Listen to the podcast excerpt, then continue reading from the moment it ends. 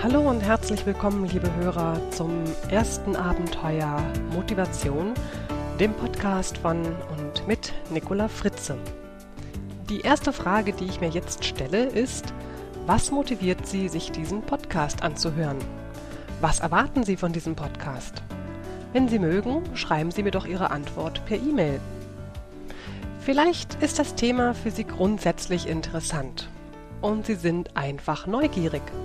Vielleicht suchen Sie aber auch nach konkreten Tipps, wie Sie sich oder Ihre Mitarbeiter motivieren können. Vielleicht wollen Sie Ihre Kinder dazu motivieren, dass sie Ihr Kinderzimmer aufräumen. Oder Sie sind jetzt fest entschlossen, sich endlich das Rauchen abzugewöhnen und erhoffen sich hierfür ein paar hilfreiche Tipps. Ja, ja, wer kennt sie denn nicht? Die guten Vorsätze. Wie oft haben Sie sich schon vorgenommen, mehr Sport zu machen, öfter an die frische Luft zu gehen? Oder eventuell mal früher nach Hause zu kommen, um Ihre Kinder abends wenigstens noch zu sehen. Vielleicht haben Sie auch schon seit drei Jahren vor, Ihre Rumpelkammer auszumisten. Und eigentlich wollen Sie ja in der Mittagspause sich richtig Ruhe zum Essen nehmen und sich vor allem auch gesund ernähren. Eigentlich. Hm. Ja, ein sehr, sehr gefährliches Wort. An dieser Stelle passt ein Zitat von Öden von Horvath, dem ungarischen Schriftsteller, ganz vortrefflich. Eigentlich bin ich ganz anders, nur komme ich so selten dazu. Hm. Vielleicht können Sie nachvollziehen, was er damit sagen will.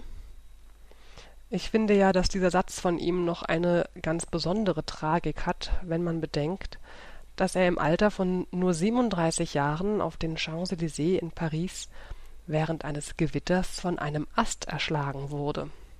Wie tragisch, wenn man sein kurzes Leben lang nicht so war, wie man eigentlich ist. Hand aufs Herz. Wie sieht es denn bei Ihnen aus? Sind Sie tatsächlich so, wie Sie sein wollen?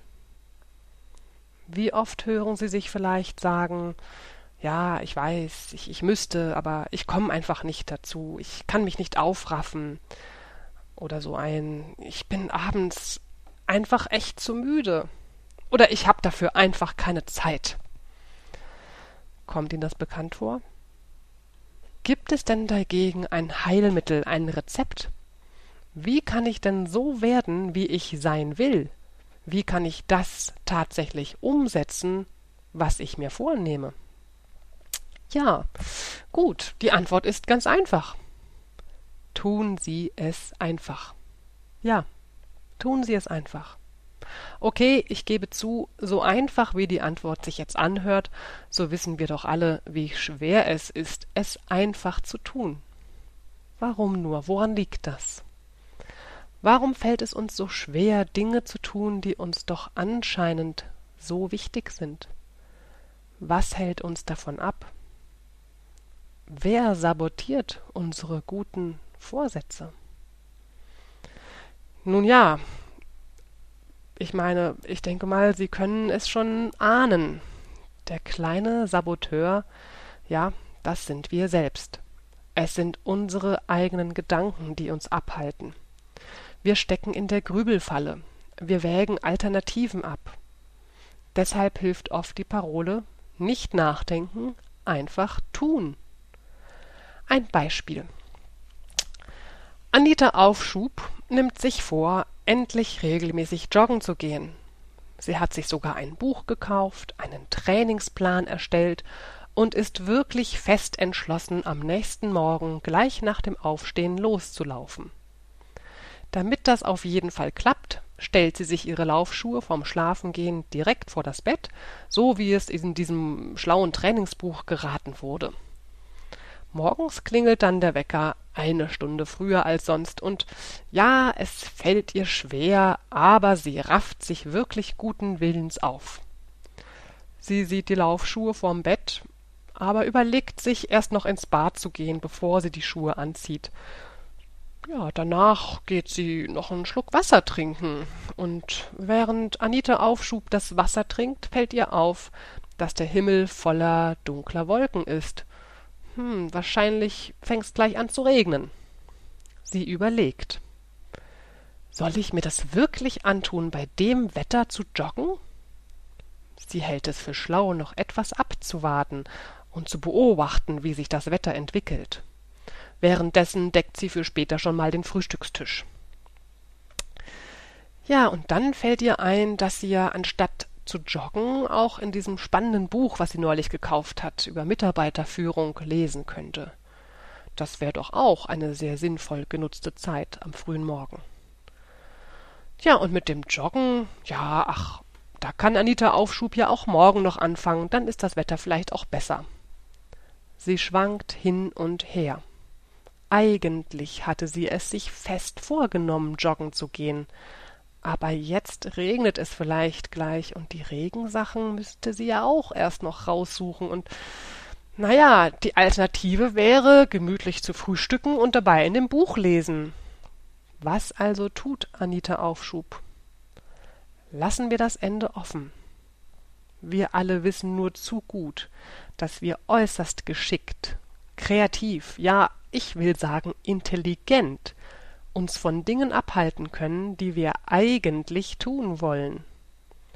Unsere Ausreden sind oftmals so gewitzt, dass wir es uns sogar selbst glauben, und wir haben meistens noch nicht mal ein schlechtes Gewissen, zumindest im ersten Moment. Ja, klar, es gibt natürlich auch viele andere Dinge, die man morgens tun kann, ein gutes Buch lesen, anstatt zu joggen. Aber was ist es, was Sie sich vorgenommen haben? Das ist es, was ich mit der Grübelfalle meine. Wenn Sie sich eine Sache fest vorgenommen haben und es ist der Zeitpunkt gekommen, an dem Sie die Umsetzung geplant haben, dann tun Sie sich einen Gefallen, wenn Sie gar nicht erst darüber nachdenken, ob Sie das jetzt tatsächlich tun wollen, sondern tun Sie es einfach. Sobald Sie Ihren Entschluss hinterfragen, fallen Ihnen tausend Gründe ein, warum sie ihr Vorhaben doch wieder streichen. Das ist die Grübelfalle. Denken Sie also gar nicht erst über Alternativen nach. Bezogen auf, unserer, äh, bezogen auf unser Beispiel. Tina Tours zieht sich gleich ihre Joggingschuhe an. Okay, sie geht vielleicht noch ins Bad und sie trinkt auch noch ein Glas Wasser, aber sie vermeidet es zu hinterfragen, ob sie nun wirklich joggen gehen will. Der einfachste Tipp also, hinterfragen Sie nicht Ihr Vorhaben, sondern tun Sie einfach das, was Sie sich vorgenommen haben. Hm, Sie meinen jetzt, ja, schön, gut, reicht mir aber irgendwie nicht. Das ist mir irgendwie zu einfach oder vielleicht sogar banal. Okay, Sie wollen vielleicht noch ein bisschen die Psychologie des Menschen hinter diesen Mechanismen verstehen? Okay. Untermauern wir das Ganze noch mit etwas Theorie aus der Motivationspsychologie. Die Psychologen sagen, dass eine Positivmotivation allein oft nicht ausreicht. Unser Verhalten wird genauso auch von einer Negativmotivation angetrieben. Wenn wir uns also immer nur vorstellen, wie schlank und gesund wir sein werden, wenn wir regelmäßig joggen gehen, ja, dann verschenken wir die Hälfte unseres Motivationspotenzials. Wir Menschen haben also ein sogenanntes bipolares Antriebssystem, das heißt, wir werden von zwei gegensätzlichen Polen angetrieben. Wir sind am stärksten motiviert, wenn wir von beiden Seiten, also von der Positivmotivation und der Negativmotivation angetrieben werden. Wenn Sie sich motivieren wollen, dann halten Sie sich also nicht nur die Vorteile Ihres gewünschten Verhaltens, sondern auch die Nachteile des unterlassenen Verhaltens vor Augen. Auf unser Beispiel bezogen, das Beispiel von Anita Aufschub, wären die Nachteile des Unterlassens zum Beispiel, wenn ich nicht joggen gehe, wird meine Kondition immer schlechter, mein Immunsystem schwächer, mein Geist müder und ich werde immer dicker. Ich bin mit mir selbst nicht mehr zufrieden, kann mich immer weniger leiden und so weiter und so weiter. Ja, meine lieben Hörer, vermutlich ist es Ihnen gerade wieder ganz klar. Es gibt eine gute und eine schlechte Nachricht. Die gute, Sie sind der Entscheider über Ihre Gedanken und Verhaltensweisen. Die schlechte, Sie allein sind der Entscheider. Es gibt keine Sündenböcke. Sie allein haben die Verantwortung für sich, ihre Gedanken und ihre Handlungen. Sie setzen die Prioritäten. Was ist ihnen wirklich wichtig? Ich hoffe, Sie haben heute die eine oder andere Anregung für sich mitgenommen. Vielleicht haben Sie ja jetzt sogar die Motivation, etwas zu tun, was Sie sich schon lange vorgenommen haben. Sie wissen jetzt, nicht grübeln, nicht hinterfragen, keine Alternativen abwägen, tun Sie es einfach.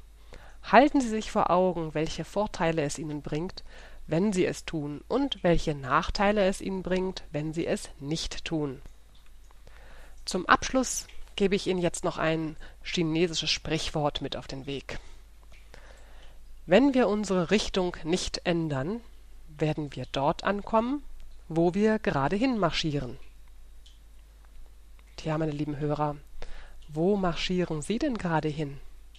Und ist es auch die Richtung, in die Sie wollen? Bringt sie es Ihrem Ziel, Ihren Visionen, Ihren Träumen näher?